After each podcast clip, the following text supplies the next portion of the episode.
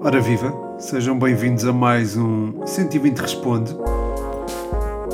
É o 120 Responde número 50 e, enfim, é uma marca, uma marca bonita, uh, embora eu não seja muito desse, desse tipo de coisas. Quer dizer, até era, até um certo ponto, mas entretanto deixei de ser. Deixei de ligar muito a esses números, aos 50, aos 100, aos 1000. Por exemplo, eh, relativamente aos seguidores, nunca liguei muito. Quero é ter um, um, crescimento sustentado e quero que a malta desfrute também do conteúdo, mas claro, tenho que agradecer a toda a gente que assinalou a marca e isso fica evidente também nas perguntas que me deixaram, as quais eu agradeço. Um, começo pelas perguntas de, dos patronos, podcast universitário, Rafa, um grande abraço para ti, pergunta quantas propostas já recebeste para treinador depois do episódio que falaste uh, um dia ser treinador? Uh, depois acrescenta queremos o CR7 no futebol 120, hashtag champcr7. Uh, eh, propostas, cerca de zero. Ninguém falou comigo depois do, do podcast. Uh, mas é algo que eu pronto, tenho, tenho intenção de fazer, mas lá está, não, é, não seria inicialmente ao mais alto nível e quero também ter formação antes de, de me aventurar uh, aí nessas andanças. Eh, quanto ao CR7 no Futebol 120, aquilo que podemos fazer é invadir o, o Instagram dele e dizer CR7 no Futebol 120. Podemos fazer isso, podemos levantar a hashtag ChampCR7, mas mesmo assim acho que ele também não aceitaria. Aquilo que eu posso fazer é tentar chateá-lo todos os dias até que ele me responda. mas acho que, enfim, acho que já, já alguém há de fazer isso e eu também não sei até que ponto não iria tremer quando tivesse de entrevistar o Cristiano Ronaldo. Mas, enfim, pode ser que um dia aconteça. Nunca se sabe, está lançada a semente. E muito obrigado, Rafa, por seres tu a lançá-la. Seguir o David Cruz, grande David, um forte abraço para ti. Ele pergunta, ou melhor, afirma: Marco, importante, parabéns. Eh, estás ansioso para esta segunda liga? Quem sobe? Parece-me que vai ser um campeonato muito interessante com bons projetos. Estrela Académica Farense Rio Ave. O que achas? Um abraço.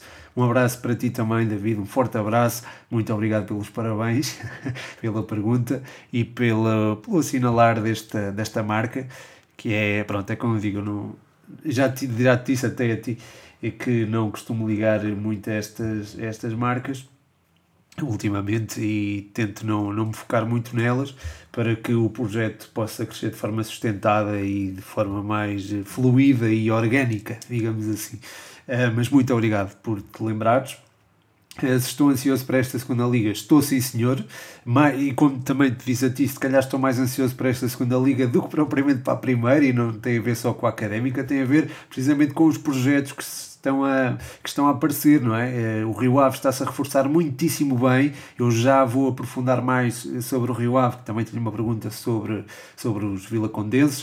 Uh, o Estrela também se está a reforçar muito bem. Eu estou a falar das equipas que mencionaste. A Académica a pouco e pouco, quase a conta gotas, uh, está também a reforçar-se de forma a, a, poder atacar a subida e o Farense uh, a mesma coisa, embora o Farense seja uma equipa já, enfim, as equipas que deixem estão mais perto de subir e o Farense demonstrou isso mesmo, por exemplo, frente ao Braga. O Braga vai ter um teste já no dia 31 de julho, um teste a sério para a Supertaça. O Varense irá jogar a, a Taça da Liga, é certo, mas uh, a Supertaça tem uma exigência diferente, não é? Há equipas que acabam por descurar um pouco a Taça da Liga, não sei se será o caso do Farense, mas o Farense frente ao Braga, no particular que vi, mostrou-se uh, muito coeso a nível defensivo e com boa organização ofensiva. Portanto, esta é uma equipa que promete e lá está, é uma das que promete e não é só aquela que, que promete.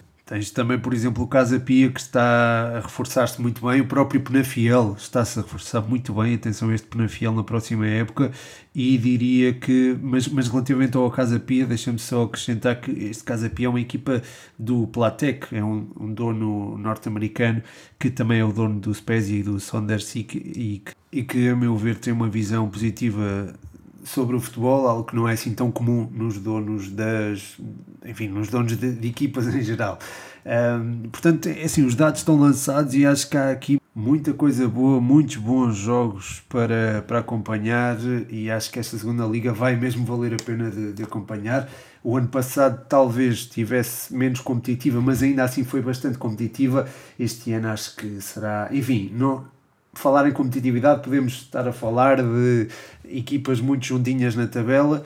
Neste caso poderá não acontecer porque o Rio Ave, a meu ver, tem uma distância importante para os restantes clubes, mas uh, acho que poderá travar duelos interessantes frente à, à Académica, ao Farense, ao Chaves, por exemplo, ao Feirense também.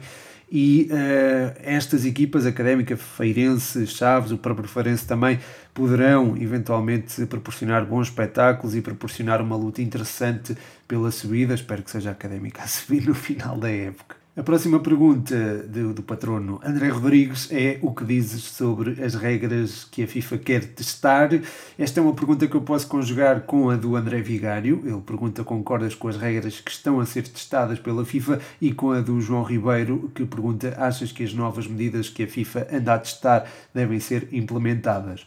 Um, muito obrigado, malta, pela pergunta. Obrigado e um abraço especial uh, ao André pelo, pelo apoio no Patreon. Um, mas muito obrigado também e um abraço para o André e para o João. Uh, a FIFA veio a público negar que estivesse envolvida no teste que se fez no, naquele torneio amador na Holanda, mas de qualquer forma acho que é um tópico que é do interesse de todos os que gostam do futebol, pelo que não me custa nada abordá-lo. Pelo contrário, até até gosto. Mas para contextualizar a malta relativamente a estas novas regras, as ideias dessas, as ideias, as propostas seriam eh, para as novas regras seriam lançamentos executados com os pés, um jogador eh, não precisa de passar ao colega num pontapé de canto, pode sair a jogar, substituições ilimitadas, todos os jogadores que levarem um cartão amarelo eh, ficam 5 minutos de fora, excetuando o guarda-redes. Se o guarda-redes vir amarelo é substituído e uh, duas partes de 30 minutos com o cronómetro parado sempre que a bola sair. Esta regra em particular, esta última, duas partes de 30 minutos com o cronómetro uh, a parar sempre que a bola sai, acho que é muito importante para evitar o antijogo que se, que, que se costuma praticar. É certo que se pode eventualmente travar o ímpeto de uma equipa, uma equipa está galvanizada, está à procura do golo e que isto pode, uh, enfim, uh, uma paragem do jogo, uma demora na reposição de bola pode acalmar o ritmo, mas também para o cronómetro, ou seja, quem pratica o antijogo acaba por não ficar beneficiado nesse sentido. Depois, aqueles cartões amarelos que se levam uh, por demora na reposição de bola, neste caso seriam punidos com a saída desse jogador e a equipa ficaria punida uh, com, em, ficaria em inferioridade numérica e isso também é algo que vem beneficiar o futebol. As substituições ilimitadas, uh, os lançamentos com os pés, uh, o facto de um jogador não precisar de passar ao, ao colega no canto, enfim, principalmente as substituições ilimitadas, não sei até que ponto será benéfico, porque nós já vimos que com 5 substituições o jogo acaba por perder algum ritmo, quando passou de 3 para 5. Com, com substituições ilimitadas, o, o lá está, poderia-se eventualmente travar o, o ritmo do jogo e isso acho que não seria assim tão benéfico, embora entenda esta medida. Uh, depois, um jogador não precisar de passar ao colega no canto e os lançamentos executado, executados com os pés, se calhar fazem mais sentido dentro do que é o jogo, mas não vejo que isso possa fazer assim tanta diferença. De qualquer forma, acho que é engraçado, uh, acho que são ideias engraçadas e são ideias que, enfim, a FIFA demarcou-se delas mas acho que podia se juntar a elas porque de facto são interessantes. Eu acho que o Van Basten já teve ideias parecidas com estas. Uh, não sei se foram todas, uh, mas teve algumas ideias, nomeadamente as duas partes de 30 minutos, com o cronómetro parado sempre que a bola sair. Eu acho que esta aqui é, é muito, muito importante e acho que o cronómetro também devia parar quando há uma falta, aí também acho que devia parar para evitar a tal demora na reposição de, na reposição de bola. Portanto, em geral, eu acabo por concordar com as regras, a das substituições ilimitadas, se calhar não, eh, de resto, acho que sim, acho que tem, tem condições para avançar e acho que melhoraria, melhoraria o jogo. Desculpem, malta, mas o chá de gengibre já acabou e eu já acabou, ainda tenho o restinho, mas está, está um bocadinho frio. Uh, mas pronto, era a mesma falta de. Foi a falta de beber chá, ou mais chá, ou do chá estar quentinho. Uh, mas bem, passando às próximas perguntas. Uh, uma é do Canha, previsões para a primeira ronda da taça de liga. Um abraço, Canha, e obrigado pela pergunta. São muitos jogos, pá. é muito difícil traçar-te aqui uma, uma previsão geral, mas acho que o mais interessante, eh, por envolver duas equipas da Primeira Liga, será o Marítimo Boa Vista. Eh, será bastante interessante na medida em que temos o Marítimo a reforçar-se bastante e com jovens talentos. O Boa Vista terá eventualmente uma ideia interessante com o João Pedro Sousa, mas será também interessante ver até que ponto poderá eventualmente essa ideia ser implementada. E depois, claro, temos também ali o Varzim Rio Ave, que é uma rivalidade histórica, também será bastante interessante acompanhar. O Portimonense Académica, pronto, em relação à minha académica, não tenho grandes expectativas. Estamos numa fase muito precoce da época. Relativamente ao teu Estrela da Amadora, em frente ao Vizela, será um duelo bastante interessante para ver em que, em que pé estão ambas as equipas neste nível eh, de competitividade mas, eh, enfim, eh, o Vizela reforçou-se bem, portanto, não sei até que ponto o Estrela poderá levar a melhor. Mas, enfim, vamos ver. uh, a seguir, curiosamente, a pergunta é, do, é sobre o Vizela, é do Diogo Pires. Ele pergunta se eu acho que o Vizela vai fazer uma boa época. Obrigado, Diogo, e um abraço para ti. Eu acho que o Vizela se reforçou bastante bem. Foi buscar uma mescla de jogadores com muito experientes, com jogadores com uh, jovens, mas também com, com muita qualidade. Uh, tens o caso do Charles, do Bruno Wilson e do Guilherme Schettino, que acho que foram grandes contratações para uma primeira liga e para uma equipa que, enfim, como subiu à partida, poderá, uh, o objetivo poderá ser a manutenção. Sendo esse o objetivo, acho que são bons reforços. Uh, acho que o Bruno Wilson é um, é um jogador, gosto muito dele uh, no eixo central da defesa. E depois tens também a contratação do Alex Mendes, que para mim também foi bastante importante, porque vem dar eh, uma qualidade extra ao meio-campo, vai pensar o jogo como uh, muito não o pensam, e isso pode fazer toda a diferença. Além disso, a equipa não perdeu muitos jogadores cruciais na época passada, pelo que acho que tem aqui condições para fazer uma boa temporada, poderá surpreender e se mantiver o mesmo estilo de jogo, uh, quer dizer, não sei se funcionará tão bem na Primeira Liga, porque é um sistema de jogo em que a equipa corre alguns riscos, mas frente a algumas equipas, se adotar esse estilo de jogo, uh, sairá, sairá mais vencedora do que, do que o contrário. Portanto, acredito que o Vizela possa fazer uma boa época mantendo a identidade e mantendo a, a espinha dorsal do ano passado e que acabou por ajudar na, na subida de divisão. Por falar em reforços, uh, tenho aqui uma pergunta do João Sequeira. Ele pergunta qual a equipa que melhor se está a reforçar neste momento. Obrigado, João, e um abraço para ti. Já me fizeram essa pergunta no último podcast, eu entendo perfeitamente, mas eu não te consigo dar bem uma resposta concreta. De qualquer forma, tenho gostado bastante da abordagem ao mercado do Santa Clara, que foi buscar, por exemplo, o Boldini, infelizmente, não é? A académica, uh, mas. Uh, e perdeu apenas o Fábio Cardoso até agora.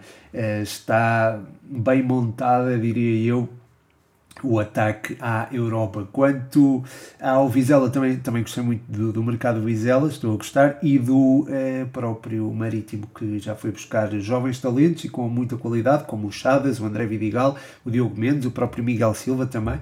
Portanto, acho que poderão fazer a diferença e as coisas poderão correr da, da melhor maneira. O, menção também para o Tondela, que conseguiu ir buscar o Tiago Dantas, fantástico e o Daniel dos Anjos, que também é um jogador a, a quem eu antevejo bastante potencial. É certo que perdeu o Johan Tavares, o Ricardo Alves, uh, o Felipe Ferreira também, o Enzo Pérez, o Mário Gonzalez, claro, o Raul Grau. Perderam, portanto, ali uma, uma, um conjunto de jogadores muito importante, mas eu acho que os reforços que vieram, eh, vieram acrescentar eh, muita qualidade. Portanto, há aqui também condições para que o Tondela possa fazer uma época mais tranquila se continuar. Lá está, é preciso também reforços ali para o eixo central da defesa, diria e também para as laterais. A seguir, o Lipzão pergunta: se fosses JJ, quem era o teu ponta de lança? Uh, opções não faltam, é verdade. Opções não faltam. Há Seferovic, Vinícius, Gonçalo Ramos, Rodrigo Pinho, portanto são aqui logo quatro pontas de lança à cabeça. Uh, e se calhar o Darwin, lá está, que está lesionado.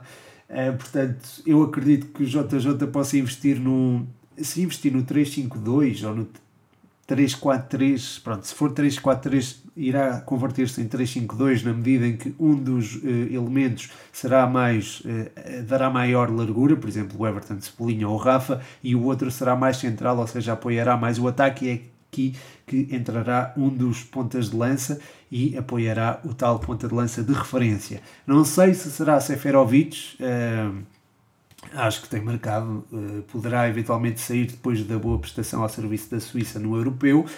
Uh, não sei se isso irá acontecer. Entre todos os, entre os cinco, se me pedissem para escolher um, eu escolhia, sem grandes dúvidas, o Carlos Vinícius. É um jogador que ataca bem a profundidade, ataca bem o espaço, era uma coisa que o JJ pediu o ano passado e tinha lá no plantel. Uh, é um jogador que tem também boa, boa amplitude de movimentos, pode uh, arrastar marcações e permitir a interiorização dos alas. É um jogador que também tem faro de golo, tem muita capacidade técnica, tem velocidade, bons indícios físicos, enfim, é um ponta de lança completo. Eu acho que é dos melhores da nossa, da nossa liga e poderá tornar-se outra vez no melhor marcador do nosso campeonato, tal como aconteceu eh, em 2019-2020. Uh, portanto, seria ele. Uh, depois, acho que o Gonçalo Ramos tem espaço para crescer claramente. O Rodrigo Pinho aparece aqui mais como uma terceira opção, diria, mas é alguém que também se pode afirmar eventualmente. É, um, é, é alguém que eu gosto bastante. Não sei, é, enfim, com o Vinícius pela frente e com o Gonçalo Ramos em crescendo, uh, se não terá o seu espaço condicionado. E depois lá está, a Darwin Núñez, custou 20 milhões, é um, é um, jogador que é para rentabilizar. E aí uh, o Rodrigo Pinho também tem um, um obstáculo importante uh, para enfrentar. Portanto, eu mencionei 5 pontas de lança e 4, a meu ver, e em circunstâncias normais, estariam à partida à frente de Rodrigo Pinho. Vamos ver, porque lá está, o futebol é muito volátil, as coisas podem mudar muito facilmente. O Rodrigo Pinho vem de uma época um bocadinho fustigada por lesões e isso também o poderá condicionar eventualmente no que toca, no que toca à disputa pela titularidade. A seguir, tenho aqui mais uma pergunta sobre o Benfica. Paulo Bernardo, lateral direito, deve ser aposta. É do Rodrigo Canhoto. Um abraço, Rodrigo. Muito obrigado pela pergunta. O Rodrigo é do Spanenka. Um, sim, o Paulo Bernardo é, é um talento puro. Ele acho que pode jogar, mostrou que pode jogar lateral direito. Acho que é superior ao Gilberto, na minha opinião e esse nem sequer é o lugar de raiz do Paulo Bernardo. Eu acho que o lugar do Paulo Bernardo é em zonas mais interiores e não ali na lateral direita. Eu acho que ele está ali, enfim, pelas circunstâncias, porque o lugar dele é, portanto, na, na zona central e acho que é aí que ele pode dar mais valor a este Benfica e, enfim, é certo que a concorrência é de peso no, no centro do terreno, poderá ser eh, ainda mais difícil de superar se houver contratações e é muito provável que isso aconteça, mas eu acho que este Paulo Bernardo tem que evoluir, tem que ter jogo, tem que ter minutos. Se não for no Benfica, terá que evoluir uh, por empréstimo noutro clube e acho que é importantíssimo manter, uh, manter-se o, o Paulo Bernardo no, no, no clube, uh, até porque acho que a longo prazo será, será um dos jogadores que trará um bom encaixe financeiro e acho que isso, lá está, os clubes portugueses vivem precisamente disso. A próxima pergunta é do João Maria Blanco, colega aqui do Rodrigo no Paninga. Ele pergunta quem achas que pode vencer os Jogos Olímpicos de Futebol. Obrigado, João, e um forte abraço para ti. Uh, olha, eu, eu, Espanha tem uh, Eric Garcia, Paulo Torres, Pedri, Oyarzabal e Dani Olmo. E nós vimos o que é que estes podiam fazer durante o, o europeu.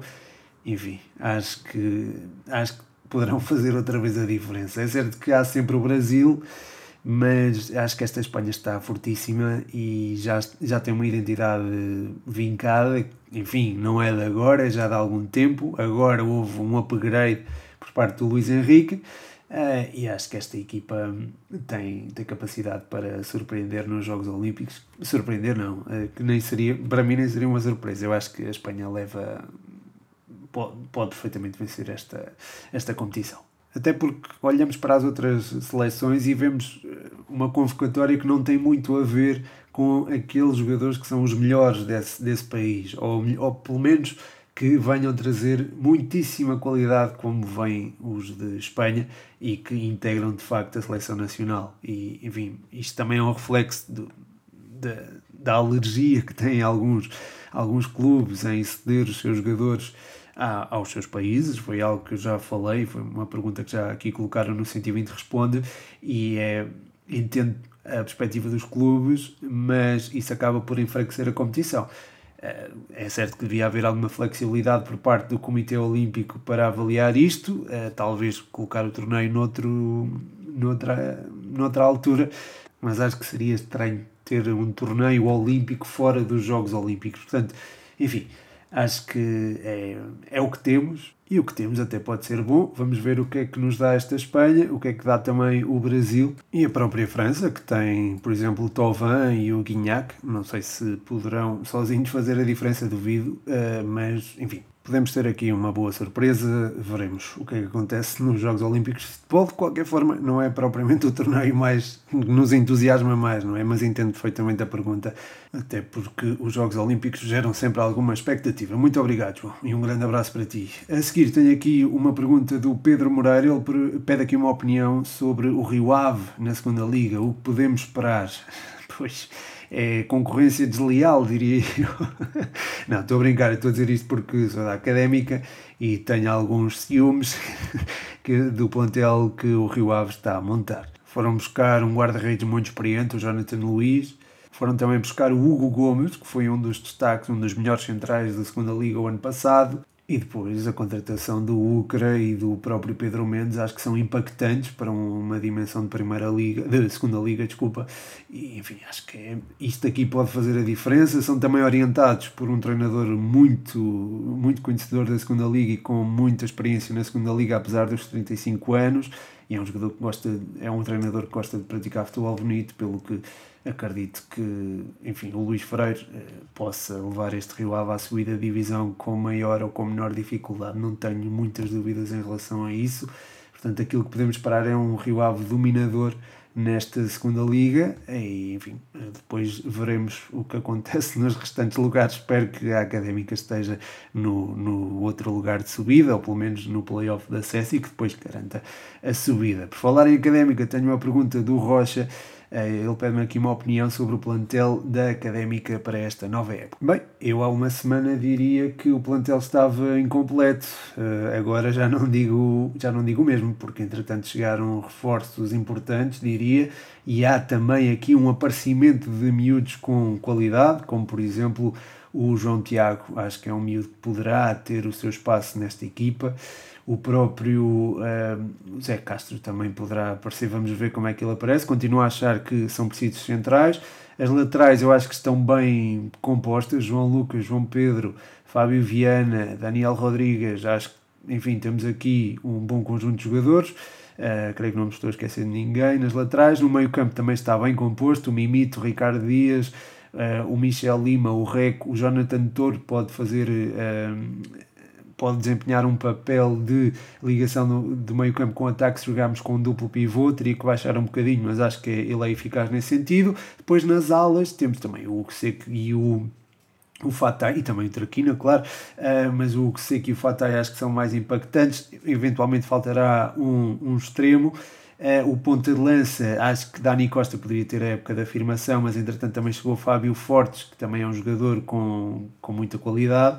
Portanto, acho que, enfim, a académica está-se a construir uh, na baliza Mica, não é? O habitual, e acho que o Mica vai também proporcionar, uh, vai-nos dar, vai continuar a dar-nos alguma segurança. Ah, estava-me a esquecer do, do Michel Douglas, ou do Michael Douglas, desculpem, estava a confundir com o Michel Lima, mas acho que o, o Michael Douglas também, enfim, eu não, não o conheço a fundo, mas é alguém que vem dar profundidade no eixo central da defesa e nesse sentido é alguém que é bem-vindo porque nesta altura uh, acho que são acho que é preciso centrais ainda é preciso mais centrais calhar mais dois centrais para termos a coisa mais ou menos acautelada a seguir tenho aqui uma pergunta sobre a Liga 3 é do Afonso Farinha que equipas achas que são favoritas na Liga 3 vais acompanhá-la espero que sim muito obrigado Afonso e um abraço para ti eu também espero ter tempo para acompanhar a Liga 3 uh, eh, também. O ano passado não foi possível. Espero que este ano consiga, até porque pronto, há, menos, há menos equipas. Espero que este ano consiga ter mais tempo para o fazer. Acho que uh, as equipas que podem subir ou que serão candidatas serão naturalmente a Oliveirense, acho que é uma equipa que tem de ser em conta nesse sentido. Também o próprio Anadia, que tem sempre um bom projeto, manteve alguns jogadores e acho que poderá missionar a, essa mesma subida. E depois há aquelas equipas que também não subiram, como a União de Leiria e como, o, por exemplo, o Vitória de Setúbal, que tinham projetos de subida e que poderão reforçar essa ambição na, na próxima época. Depois também é ver aquilo que farão, por exemplo, Sporting B, um, o próprio Vitória B, uh, o Lourosa, que é, é, sempre uma equipa a ter em conta, e enfim, acho que será mais ou menos por aí, uh, uh, digo eu, digo eu que não sou um profundo conhecedor da, da Liga 3, será mais ou menos por aí, ou aí, que iremos encontrar os, ou pelo menos os candidatos à subida à segunda Liga. Muito obrigado, Afonso, e um abraço para ti. De seguida, uma pergunta interessante aqui do, do Henrique Martins, do Henri. Ele pergunta: Mónaco consegue qualificar-se para as Champions? Muito obrigado, Henrique, um abraço para ti. Eu acho que, eh, enfim, perante Rápido Viena, Sparta de Praga, enfim, Sparta de Praga não é um osso fácil de roer, mas eu acredito que Mónaco tenha a capacidade física necessária nesta fase da, da época, que é muito importante para superar este Sparta de Praga ou o próprio Rápido Viena, mas eu acredito mais que, que o Sparta de Praga se apure. Não estou a par do, do resultado entre ambos, não sei se jogaram hoje ou se só vão jogar amanhã. Uh, depois uh, uh, poderá eventualmente apanhar equipas que oferecem outros desafios. Eu não sei se, se o sorteio do caminho das ligas implica que no playoff haja um sorteio puro, isto é, sem condicionantes cabeça de série ou não cabeça de série, não havendo, eh, o adversário será sempre complicado, acho eu. Eh, a duas mãos, acho que a qualidade do Mónaco poderá superiorizar-se, mas perante Shakhtar e Benfica, ou eventualmente o Spartak Moscovo, acho que terá algumas dificuldades, mas acredito que com maior ou menor dificuldade poderá levar a melhor, por exemplo, sobre o Spartak Moscovo. Sobre o Benfica e o Shakhtar aí já tenho mais, uh, enfim, ainda não sei até que ponto em que ponto, aliás, estão uh, os homens de Jorge Jesus? Eu sei que já vimos particulares, mas acho que os particulares são difícil ou não são um espelho fiel daquilo que é uma equipa, ou a identidade da equipa, ou o progresso da equipa. Portanto, ainda é muito cedo para poder dizer isso, mas uh, tendo em conta o histórico recente destas equipas, acredito que o Mónaco tenha condições para passar à próxima fase, se houver, mesmo que haja, aliás, um sorteio livre, isto é, sem condicionantes relativamente a cabeças de série.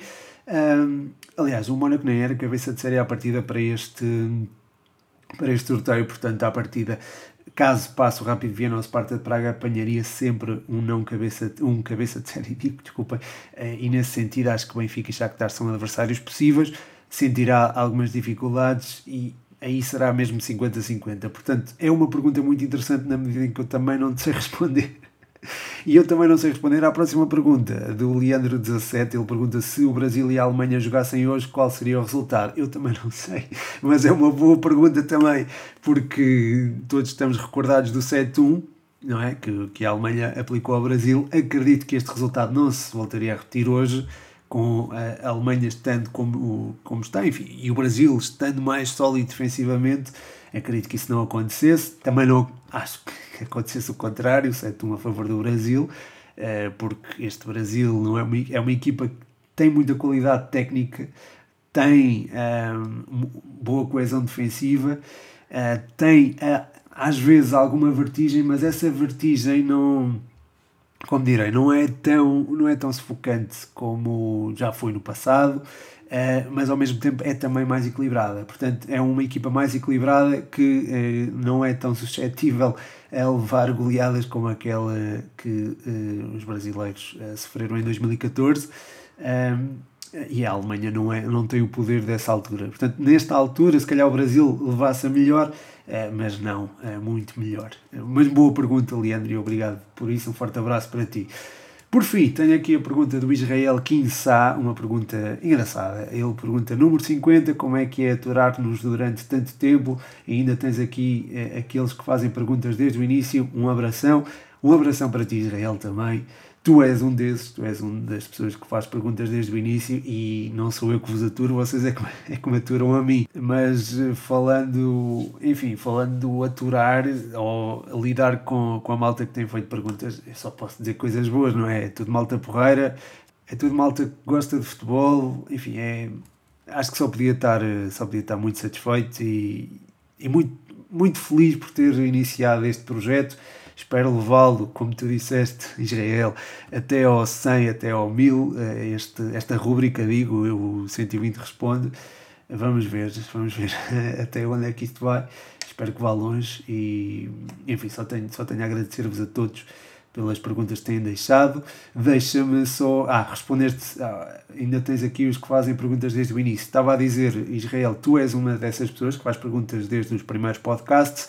Desde o primeiríssimo podcast, uh, aqueles que fizeram perguntas hoje, por exemplo, foi, eh, foram o André, o André Vigário e o João, o João Blanco, do Spanenka, portanto também um, um abraço em particular para vocês, pá, e espero que uh, me continuem a aturar durante muito tempo, a continuar a ouvir o podcast, espero que seja do, do vosso agrado e como sempre vão-me dando feedback porque foi com o feedback que o podcast foi crescendo e foi com o feedback que foi ficando mais personalizado consoante as preferências do pessoal que ouve e é, eu quero mesmo ir de encontro às mesmas, quero também agradar a, no, a, novos, a nova malta e acho que o vosso feedback também é importante para puxar mais malta e pronto, já agora eu, disse a palavra malta muitas vezes, mas se puderem trazer eh, também malta para o podcast, mostrar o podcast, olha, como por exemplo fez o David, eu agradeço-lhe imenso, uh, também pronto, ficaria muito, muito, muito agradecido. Um, mas já fico bastante agradecido por eh, deixarem o vosso apoio ao, ao podcast, uh, seja através de likes, seja através de partilha do projeto, seja através de, de perguntas que coloquem. Uh, enfim, é isso que alimenta o projeto 120 e mais uma vez, muito, muito obrigado a todos. foi também por, por isso que depois de um longo dia, e hoje foi um dia muito complicado em termos de trabalho, uh, vim gravar, uh, acho que de outra forma não teria motivação, ou não teria tanta motivação, vocês deram esse, esse boost, digamos assim, e pronto, gravo o 120 Responde, acabo aqui o 120 Responde 50 com, um, ehm, com alguma emoçãozita, não é? uh, não querendo ser lamechas, mas acho que foi, foi uma pergunta que foi, deixou alguma emoção e, e muito obrigado Israel por, por tê-la, pelo facto de a teres deixado. Uh, pronto, eu agora não sei como é que é de encerrar isto. Uh, o meu nome é Pedro Machado e este foi o mais um 120 Responde. Forte abraço, malta.